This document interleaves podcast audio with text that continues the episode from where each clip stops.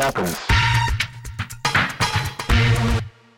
Da sind wir wieder, der Shift Happens Podcast von Ada mit Lea und Miriam.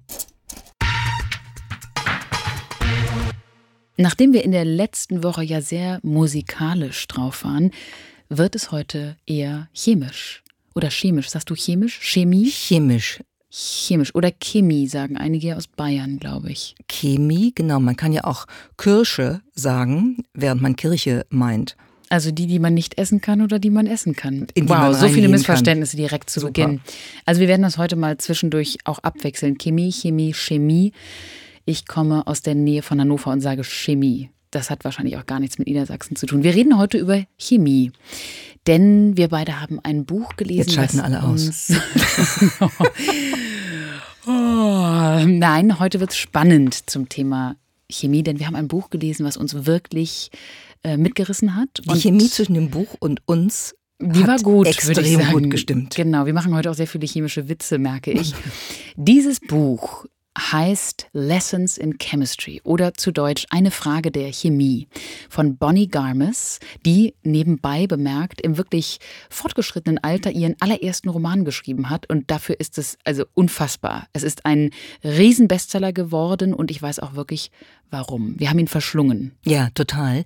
Und ich muss auch sagen, also wie man das hinkriegt, ich glaube, die ist Ende 60, richtig? Wenn ich mich jetzt richtig Ja. erinnere, hat sich hingesetzt und hat mal eben, oder mal eben wahrscheinlich nicht, aber sie hat halt einen Roman geschrieben, der ein Welterfolg äh, geworden ist. New York Times Bestsellerliste Platz 1, bei uns Spiegel Bestsellerliste Platz 1, also richtig ein toller Erfolg. Und ein Buch, was man nicht weglegen mag. Oder ich mochte es zumindest nicht mehr weglegen. Wir beschreiben einmal kurz, worum es erstmal in diesem Buch geht und warum uns das so zum Nachdenken angeregt hat, vor allem eben über das Thema Chemie. Es geht um eine man kann, glaube ich, sagen, absolut hochbegabte Chemikerin namens Elizabeth Zott. Und die arbeitet Ende der 1950er Jahre an einem US-amerikanischen Forschungsinstitut. Und man darf nicht vergessen, damals hatten Frauen wirklich noch sehr wenige Chancen und auch faktisch wenig zu sagen. Das kommt in diesem Buch extrem gut raus. Das ist echt äh, zwischendurch auch wirklich wutinduzierend. was Manchmal sich möchte man das Buch an die Wand knallen, vor weil es diese Situation so gut beschreibt. Meine Güte, ist das frustrierend. Also es ist sehr deutlich, dass diese Frau wirklich faktisch die schlauste im ganzen Institut ist. Die hat die wichtigsten Ideen, sie versteht, wie man Probleme lösen kann und es steht ihr eine Person nach der nächsten im Wege. Und sie wird beispielsweise oft einfach für so eine ja, Assistentin gehalten, für eine Schreib- oder Lagerkraft, aber faktisch nicht für eine womöglich Nobelpreisverdächtige Chemikerin. Sie wird ständig erniedrigt äh, durch, durch Kommentare, durch Schikane. Das ist wirklich Horror, das Sexuell so belästigt wird sie. Ja, es gibt sexuelle Übergriffe. Und viele geben auch dann ihre Forschungsergebnisse als die eigenen aus. Also es ist wirklich erstmal eine sehr frustrierende Grundsituation. Und während Elizabeth Sott als Wissenschaftlerin nicht weiterkommt, weil ihr eben so viele Steine in den Weg gelegt werden, wird sie auf einmal ein nationaler Fernsehstar mit einer Kochshow, die eigentlich so Nachmittagsunterhaltung für die 50er Jahre Hausfrau sein soll, aber eigentlich ist das genialer Chemieunterricht erster Klasse. Und darüber hinaus kann man auch sagen, so leichte Anstiftung zur Emanzipation und zum Aufbegehren der unterdrückten Frauen. Und allein schon diese Prämisse, diese Idee, eine Chemikerin in eine Fernsehshow zu verpflanzen, ist irgendwie genial. Das ist total genial und ich mochte an dem Buch, äh, nebst dem Lesevergnügen, was ich wirklich so empfunden habe, ganz besonders, dass sie eigentlich auch so zwei Provokationen ja in dem Buch versteckt. Bonnie Garmes, die Autorin. Und das eine ist die Rolle der Chemie in der Menschheitsgeschichte, weil Elizabeth äh, Sott arbeitet an einem Themenfeld der chemischen Evolution oder auch, Fremdwort, Abiogenese genannt. Und das ist im Grunde die Forschung, die sich damit auseinandersetzt, wie ähm, aus anorganischen äh, Materialien und Stoffen tatsächlich Leben entstanden ist. Also das, was wir unter Evolution in einer modernen, aufgeklärten Sichtweise verstehen. Daran arbeitet sie und das war in den 50er Jahren auch eine Provokation, weil natürlich in einem sehr christlichen, sehr religiösen Umfeld man ja an die Schaffungsgeschichte, die Schöpfungsgeschichte, die göttliche glaubte.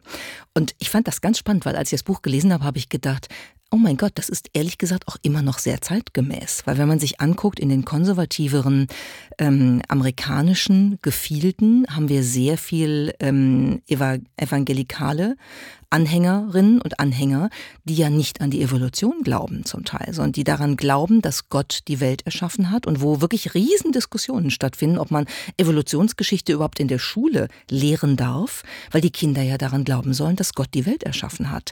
Und dieser Konflikt oder diese Provokation durchzieht das Buch und Elizabeth Sott ist im Grunde genommen die Vertreterin der Aufklärung, die sagt, natürlich ist irgendwann aus rein anorganischen Stoffen organisches, also biologisches Leben entstanden und hat sich dann weiterentwickelt.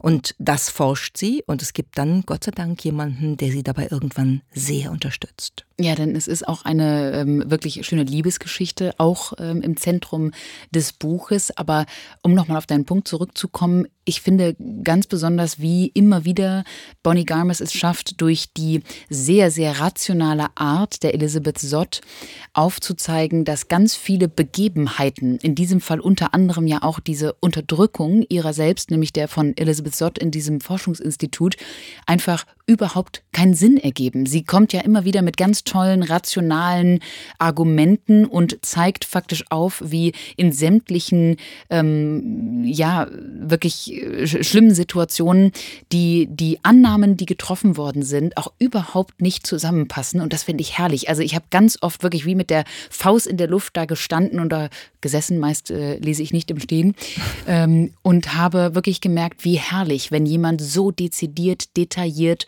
und rational wissenschaftlich fundiert solche seltsamen Vorurteile auseinandernehmen kann. Also auch das war so eine, so eine Aufbegehrung oder eben eine Provokation gegen ein sehr bestehendes, festbestehendes System. Ja, sie, sie argumentiert logisch und nicht ideologisch und damit bringt sie viele, vor allem Männer in ihrem Umfeld in den 50er Jahren zur Weißglut.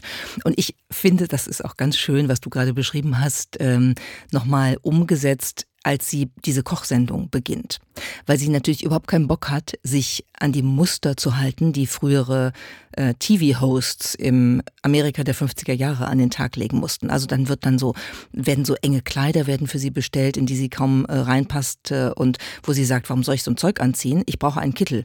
Ich bin hier quasi nicht in der Küche, ich bin hier in einem Labor. Und der Fernsehproduzent kriegt lauter graue Haare, mag sie total und ist wirklich eigentlich auch ihr Freund, aber verzweifelt daran, weil der natürlich unheimlich Druck vom Management seines ähm, TV-Senders bekommt, dass diese Frau mal weiblicher, mal zurückhaltender miteinander auftreten soll, dass es nicht permanent um irgendwelche chemischen Formeln geht, sondern es soll ums Kochen gehen. Und Elizabeth Sott sagt, Kochen ist Chemie.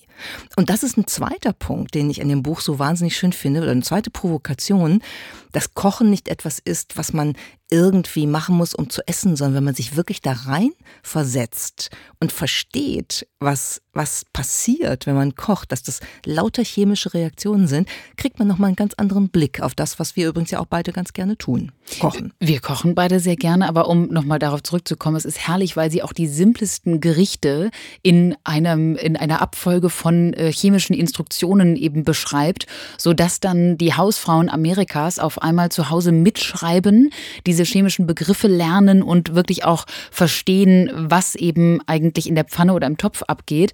Und sie hat auch immer wunderbare Pointen dabei, die letztendlich auch dazu führen, dass einige dieser Hausfrauen beispielsweise einen ganz anderen Lebensweg einschlagen. Ja, das ist im Grunde genommen die Aufforderung, sich zu emanzipieren und das in dem Feld zu tun, was damals Alltagsaufgabe von vielen Frauen eben war, zu kochen für ihre Familie, die Familie zu ernähren. Und auch darin gibt es eben die Möglichkeit, aufgeklärt damit umzugehen. Zum einen, indem man versteht, was man tut und dass da wissenschaftlich, faktisch viel mehr hinterliegt. Und zum anderen gibt es ja auch die schöne Aufforderung, die Elizabeth Sott dann am Ende einer jeden ihrer Kochsendungen äh, einmal in die Kamera spricht. Kinder, deckt den Tisch, eure Mutter braucht ein paar Minuten für sich selbst. Auch das sozusagen als Durchbruch. Man muss man darf sich selber wichtig nehmen und auch mal sagen, ich kann gerade jetzt nicht mehr, ich muss mich auch mal ausruhen oder ich brauche mal Zeit für mich. Das sind lauter kleine Revolutionen, die sie in diese Kochshow verpackt, die eben eigentlich keine Kochshow ist. Und das ist, ist wirklich sehr, sehr schön gemacht. Aber Kochen ist natürlich auch tatsächlich etwas, was, was was ein spannender Prozess ist. Ich habe da, das mochte ich an dem Buch so auch noch nie drüber nachgedacht, dass ich hier eigentlich, wenn ich koche, permanent eine Aneinanderreihung von chemischen Prozessen vornehme. Ne? Also Gewürze zum Beispiel. Ne? Wie, wie, wie verwendet man Gewürze? Das, das hat damit was zu tun, weil Gewürze chemische Eigenschaften haben. Du bist auch enorm gut darin, die zu schmecken. Ich habe, glaube ich, noch nie eine Person getroffen, die so gut wie du, ähm, also ob es jetzt bei einem Wein ist, wo ja auch sehr viele chemische äh, Prozesse abgelaufen sind, im Gärungsprozess, ganz genau. genau. Oder aber auch in Gerichten wirklich die, ähm, die kleinsten Gewürze rausschmecken kann. Da hast du irgendwie ein, ähm, ein Talent auf der Zunge für. Das ist schön, dass du sagst. Dankeschön. Ich glaube, das mache ich auch gerne. Das stimmt. Ich versuche ganz oft so auch äh, die Noten eines Weins oder die Gewürze in, in Essen rauszuschmecken. Und ich koche tatsächlich auch im Kopf vor. Das heißt, ich habe manchmal so, so Momente, wo ich überlege, was könnte man machen, und dann baue ich mir Geschmacksrichtungen zusammen. Bei, bei Gerichten oder auch bei Drinks übrigens, bei Cocktails. Oder auch, auch bei gerne. Musikstücken, wie wir in der letzten Folge gehört auch haben. Denn Miriam mixt auch da ganz gern zusammen. Ja, also Mixology ist insgesamt etwas, was ich wirklich sehr gerne mache. Und das funktioniert tatsächlich ganz gut. Also ich denke mir einen Drink aus und dann mixe ich den, dann probiere ich den und denke, hm, das hat ganz gut geklappt. Also so kreiere ich dann ähm, lauter neue Dinge und das sind kleine Freuden meines Alltags.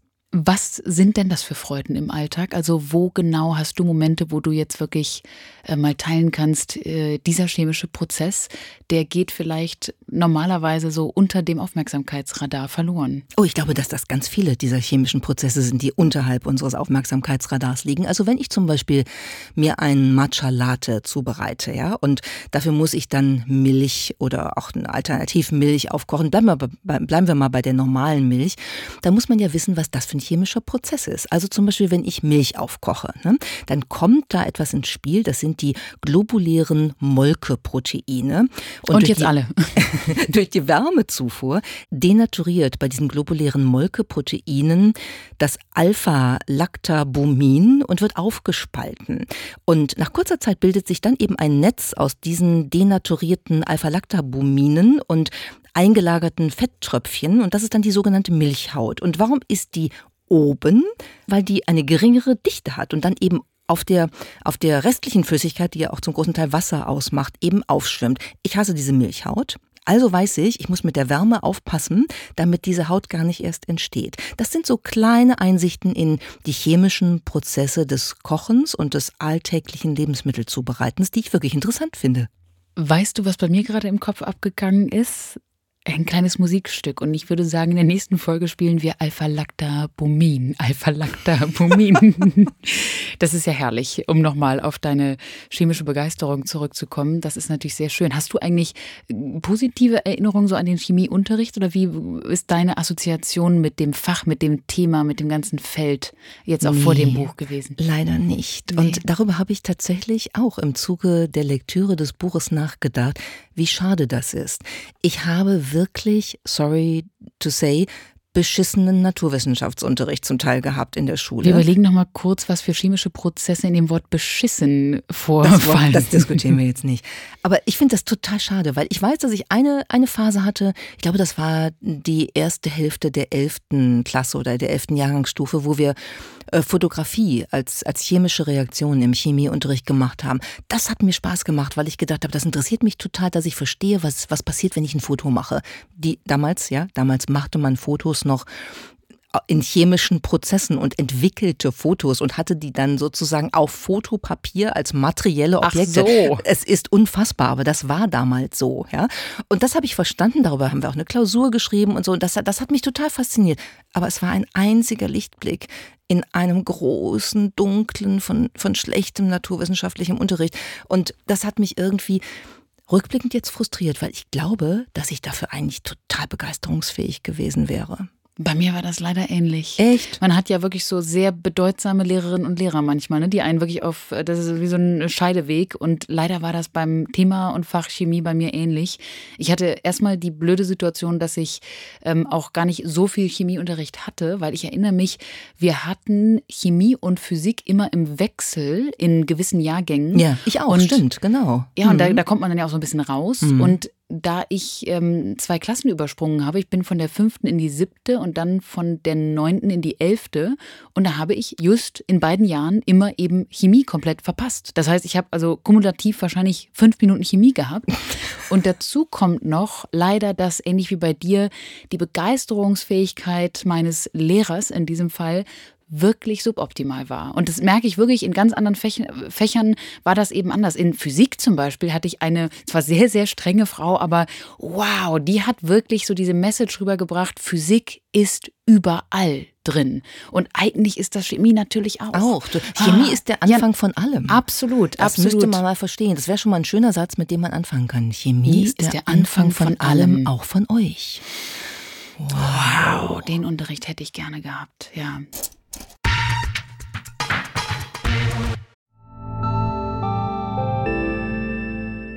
Werbung.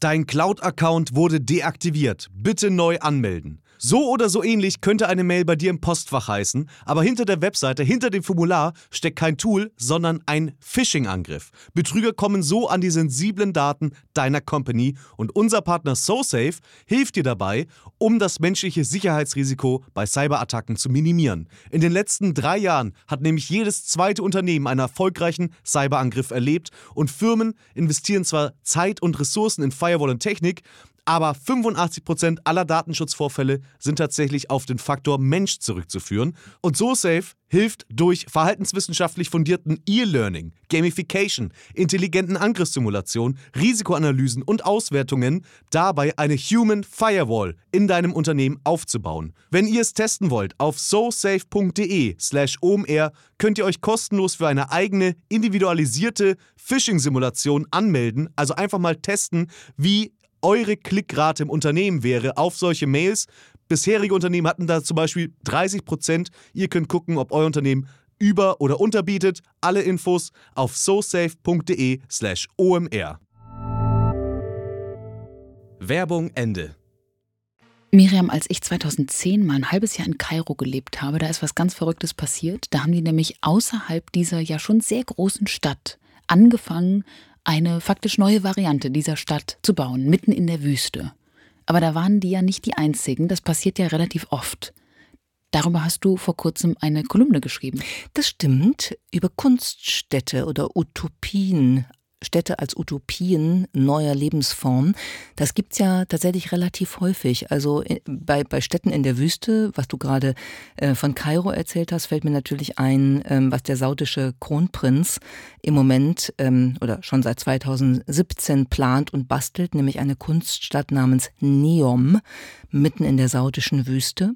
Und was wir alle natürlich schon mal gehört haben oder kennen, ist natürlich auch Brasilia, die brasilianische Hauptstadt, die 1956 ähm, äh, in einem Bau entstanden ist, der dann eine komplett neue Hauptstadt hingesetzt hat, übrigens vom Architekten Oskar Niemeyer geplant, vor allen Dingen was die öffentlichen Gebäude angeht. Also das sind so, das sind so Ideen, die wir schon relativ lange haben und sie kommen auch immer wieder. Warst du schon mal in so einer ganz neu geschaffenen Stadt, also beispielsweise in Brasilia oder auch irgendwo anders, wo wirklich das noch ähm, du, du beobachten konntest, äh, womöglich, wie es aus der Erde sprang, diese neue Stadt? Nee, das, also diese Beobachtung habe ich nicht machen können. Ich war allerdings mal in einer kleinen Kunststadt, die es in den USA gibt. Und zwar heißt wo diese, sonst. wo auch sonst, heißt diese Stadt Celebration.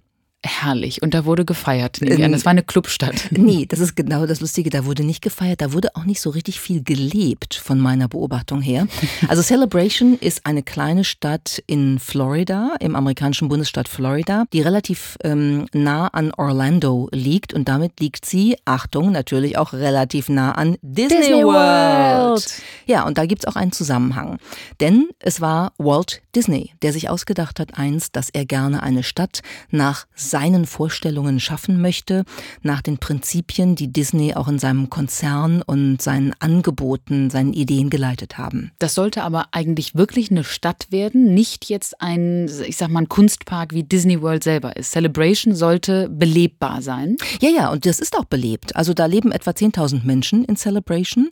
Und das Lustige ist, dass man jetzt nicht das Gefühl hat, man läuft durch einen Disney Park, das nicht, aber man merkt die Verbindung zwischen Disney World, Disney Parks, der ganzen Disney Welt und dem, was, was Celebration ausmacht. Also ich bin dann da rumspaziert. Es gibt natürlich ein Kino, was übrigens interessanterweise zu war, weil nicht genug Nachfrage, hm, interessante Metapher, nicht genug Nachfrage offenbar ähm, vorhanden war in Celebration. Aber was dort war, war jedes Sträßchen war gesäumt von kleinen Lautsprechern, wo dann Disney-Musik rauskommt. Das gibt's nicht. Das ist ja ein bisschen wie die Truman Show, finde ich. Ja, ne? genau. Also, so, so, genau. Das ist ein gutes Beispiel. So fühlt man sich da. Es ist ein bisschen wie in einer, einer wirklichen Kunstwelt. Es ist alles sehr sauber. Es ist auch alles sehr steril. Es gibt sehr viele Verbotsschilder, ist mir aufgefallen. Und dann gibt es in der Mitte der Stadt einen, einen Teich.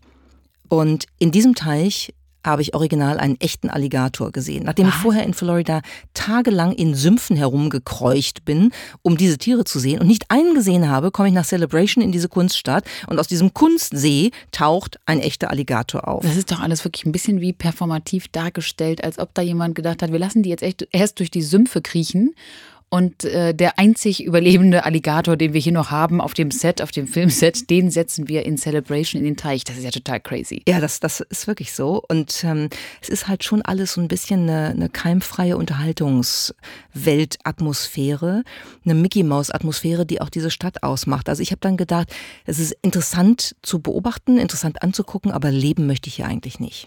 Und es ist ja auch spannend, du sagtest gerade, Walt Disney wollte diese Stadt nach seinen Prinzipien, nach seinen Vorstellungen bauen. Weil das ist natürlich immer so die große Frage, wenn wir eine Stadt ganz neu erfinden würden. Erstmal, warum und wie sähe die dann aus? Denn wir haben ja viele Städte, die man auch äh, verschönern, verbessern, weiterentwickeln könnte. Wenn man aber was ganz Neues baut, mit welchen Prinzipien geht man dann heran? Und das äh, wollen ja aktuell sehr viele. Auch viele Menschen, die sich sowieso in ihrem Berufsleben viel mit Disruption und Innovation schon beschäftigt haben. Unter anderem natürlich, wie könnte es anders sein, viele Größen aus dem Silicon Valley. Denn da gibt es im Moment eine Gruppe von milliardenschweren Gründerinnen und Gründern und Investoren mit sehr namhaften Köpfen dabei, die außerhalb von San Francisco sich jetzt eine Fläche zusammengekauft hat, um dort eine ganz neue Kunststadt zu errichten. Ja, genau. Das ist eine Company namens Flannery Associates, die ähm, ganz, ganz viel Flächen zusammengekauft hat, wie du sagst, in der Nähe von San Francisco. Und da ist zum Beispiel Reed Hoffman dabei, der Co-Gründer von LinkedIn. Da sind Mark Andreessen und Chris Dixon von der Venture Capital Firma Andreessen Horowitz dabei. Da sind Patrick und John Collison, die Geschwister und Gründer der Bezahlfirma Stripe dabei. Und die ähm, Witwe und ähm, Unternehmerin, also die Witwe des Apple-Gründers Steve Jobs und Unternehmerin Lauren Powell Jobs. Also wirklich illustre Namen. Und was diese, diese Company Flannery Associates machen will, ist eben, dass sie eine neue Stadt aufbaut, die irgendwie besser und anders sein soll als die Städte, in denen wir jetzt leben. Aber da kann man sich ja fragen, warum sollte das dann so sein? Was genau wollen Sie anders aufsetzen? Also die Idee dahinter muss ja im Prinzip lauten, wenn wir jetzt alles nochmal neu denken könnten, wie bei einem simplen, bei einer simplen Technologie, dann müsste es doch möglich sein, einfach ein, ein Update eine, äh, zu verpassen und im Prinzip alles in ganz andere Bahnen zu leiten. Und ich glaube, das ist eben schon ein gewisser Irrtum, weil wenn wir uns Städte anschauen, dann sind Städte ja gewachsene Gebilde. Das heißt, da, da mischt sich ähm, Tradition und Innovation, da mischt sich die Tradition der ländlichen Bevölkerung, die zum Teil in die Städte kommt, Leute aus den Städten zieht, ziehen weg äh, aufs Land. Also es gibt ja eine permanente Veränderung der Bewohnerschaft. Dann gibt es Institutionen, die in den Städten repräsentiert werden, ob das Schulen oder Krankenhäuser sind. Und es gibt natürlich eine Menge Dinge, die Städte organisieren und regeln müssen oder mit denen sie umgehen müssen. Also gerade in den USA, wenn wir darüber sprechen, dann hast du in vielen Städten eine unfassbar krasse Teilung zwischen eher schwarzen und eher weißen Wohngebieten immer noch. Wenn man so den Mississippi entlang fährt, zum Beispiel, sieht man das wirklich wahnsinnig äh, deutlich immer noch. Man hat Einkommensunterschiede, man hat ein Drogenproblem. Obdachlosigkeit. Obdachlosigkeit, leider. genau. Also wenn du denkst so an San Francisco, was diese Stadt durchlaufen hat, das ist ja ziemlich schlimm zu beobachten, weil die Stadt sich wirklich verändert hat. Und das sind Herausforderungen, mit denen man ja in der Stadt umgehen muss. Und was diese äh, milliardenschweren Investorinnen und Investoren jetzt wollen, ist zu sagen, wir bauen einfach alles neu wir, es, es wirkt ein bisschen so, wir lassen auch diejenigen, die in den abgefuckten Städten leben, einfach mal da vor sich hin vegetieren, weil wir machen das hier besser. Und besser heißt natürlich besser für eine bestimmte Gruppe von also Menschen. das heißt, Teil des Plans ist aktuell nicht, jedenfalls nicht so, wie man es ähm, hat verlauten lassen, dass jetzt irgendwie diese Probleme, diese sozialen ähm, Ungleichheiten, die du gerade beschrieben hast, angegangen werden sollten oder äh, dass es dafür in irgendeiner Weise äh, Maßnahmen gäbe, jetzt beispielsweise die Obdachlosigkeit zu vermeiden oder eben Wege aus ihr heraus aufzuzeigen. Ich nehme an, da haben sich diese Milliardäre keine Gedanken zugemacht. Nee, ich glaube, sie haben sich deshalb keine Gedanken dazu gemacht, weil das Problem gar nicht auftaucht, denn man lässt das Problem gar nicht erst durch die Tore der neuen Stadt, um es mal deutlich zu sagen. Also noch exklusiver. Ja, also das jedenfalls die Beispiele, die wir bisher kennen. Es gibt ja einige solcher solcher ähm, Experimente. Wenn äh, ich mir angucke, was zum Beispiel äh, Peter Thiel, der der Silicon Valley Gründer und Unternehmer mit seinen Seasteader Städten machen will, die auf dem Wasser schwimmen, oder wenn ich mir angucke, was Jeff Bezos, der Gründer von Amazon, mit seinen O'Neill Colonies, also schwebenden Städten im All machen will, oder auch Elon Elon Musk mit seinen Marskolonien, das sind ja, sind ja keine Vorstellungen davon, dass man sehr inklusive neue Städte ermöglicht, sondern das ist ja eher so ein bisschen die, die Überlegung, wie können wir aus dem Schlamassel uns rausziehen ja. und ein neues Stadtgebilde bauen, in dem wir mit unserem Geld und unseren Möglichkeiten das Leben besser machen. Also lieber in der Distanz die Ablenkung suchen, als sich mit den tatsächlichen Problemen, übrigens auch von diesen Menschen oder zumindest ihren Unternehmen mit kreierten Problemen zu beschäftigen. Du hast das in deiner Kolumne, finde ich, sehr gut auf den Punkt gebracht mit dem wunderbaren Satz, das ist nur die Schmalspurvariante des geistigen und unternehmerischen Aufwands, den man betreiben muss, um wirklich etwas zu verändern. Das ist so. Und ich glaube, dass das Kernproblem liegt darin, dass Tech-Unternehmerinnen und Tech-Unternehmer glauben, man könnte das Prinzip des Internet auf alles übertragen. Sobald du Technologie hast, wird alles besser. Smart Everything. Ja, Smart City. Ähm, das ist dann eine Gesellschaft, die sozusagen wie ein Smartphone als Stadt funktioniert. Aber eine Stadt ist kein Smartphone sondern ein Organismus, das ja, lebt. sehr viel komplexer, ein sozialer Organismus. Und wenn die ihr Geld nutzen würden, um da reinzugehen, unsere aktuellen Städte lebenswerter zu machen, dann fände ich, wäre das echt mal eine Party wert. Das wäre mal Grund zur Celebration. Ja, da könnte man feiern und das würde ich trotzdem nicht in Celebration Florida dann machen. Jetzt kommt Werbung. Wir sind bei ADA große Verfechterinnen vom lebenslangen Lernen und ermöglichen ja mit dem ADA Fellowship auch Menschen, die bereits im Berufsleben stehen, sich neben der Arbeit zu zukunftsrelevanten Themen weiterzubilden. Um uns selbst ebenfalls auf dem Laufenden zu halten und uns mit Branchenkennerinnen und Experten auszutauschen, besuchen wir regelmäßig Fachkongresse zu verschiedensten Themen, von Technologie und KI über Leadership bis hin zu Bildungsthemen. Für letztere möchten wir euch eine Veranstaltung ans Herz legen, die wir mit ADA in der Vergangenheit bereits besucht haben. Die LearnTech, eine internationale Fachmesse inklusive Kongress für die digitale Bildungsbranche. Dieses Jahr findet die LearnTech vom 4. bis 6. Juni statt. Hier werden die Top-Trends zum digitalen Lernen in Schule, Hochschule und Beruf gezeigt. Mehr als 400 nationale und internationale Unternehmen zeigen die neuesten technologischen Lösungen und Technologietrends wie Metaverse und KI und ihre Chancen und Einsatzmöglichkeiten für die Bildung. Ihr könnt sogar vor Ort einiges selbst ausprobieren und erleben. Auf dem begleitenden Fachkongress diskutieren hochqualifizierte internationale Expertinnen und Experten aus der Bildungswirtschaft und Wissenschaft aktuelle Themen und stellen Lösungsvorschläge vor. Mit dem Rabattcode minus 20 erhaltet ihr 20 Euro Rabatt auf alle Messetickets. Also, sichert euch jetzt euer reduziertes Ticket für die LearnTech 2024 vom 4. bis 6. Juni. Das war Werbung. Lea, wenn du eine Nacht neben einem Oktopus verbringen würdest, was würde dir auffallen? Sehr viel Wasser erstmal. Das nehme ich richtig, an. Ja. Mir würde wahrscheinlich auffallen, wow, ganz schön viele Arme. Ich bin es gewohnt, nachts, wenn überhaupt so, ich würde mal sagen, zwei fremde Arme oder hoffentlich nicht fremde Arme neben mir zu haben, um mich rum. Acht oder mehr fände ich intensiv. Und was glaubst du, wie würde der Oktopus so neben dir schlafen? Ich meine gelesen zu haben irgendwann einmal, dass das Gehirn des Oktopusses erstens nicht nur in seinem Köpfchen steckt, sondern ja im ganzen Körper. Und ich glaube, sind das nicht auch Tiere, die verschiedene Teile des Körpers und des Gehirns an verschiedenen Punkten schlafen lassen? Also soll heißen, ein Teil des Oktopusses ist immer wach? Also vielleicht würde mir auffallen, dass er sehr aktiv ist im Gegensatz zu mir. Also zwischendurch ist das genau richtig. Du würdest das wahrscheinlich beobachten können, wenn du nicht schlafen würdest, sondern das Tier beobachten würdest, weil es gibt Ähnlichkeiten zwischen der Art und Weise, wie Menschen schlafen und wie ein Oktopus schläft. Der schläft nämlich auch. In der Löffelchenstellung. Nein, Nein, der schläft im Wechsel zwischen zwei verschiedenen Schlafphasen. Eine wirklich sehr stille Phase, die wir vielleicht Tiefschlafphase nennen würden, und eine eher aktive Phase, die wir bei Menschen als REM-Schlafphase bezeichnen.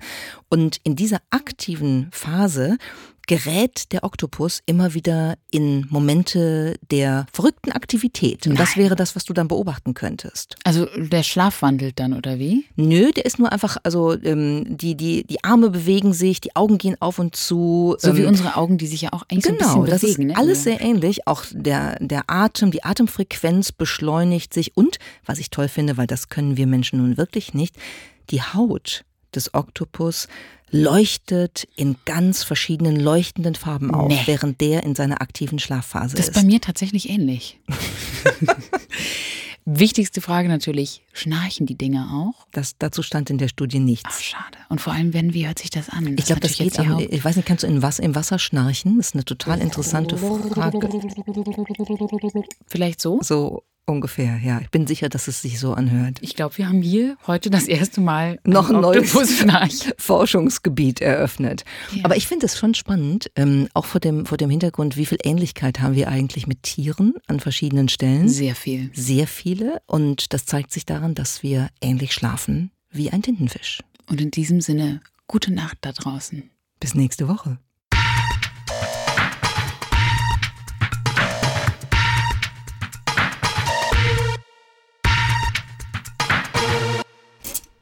Shift happens.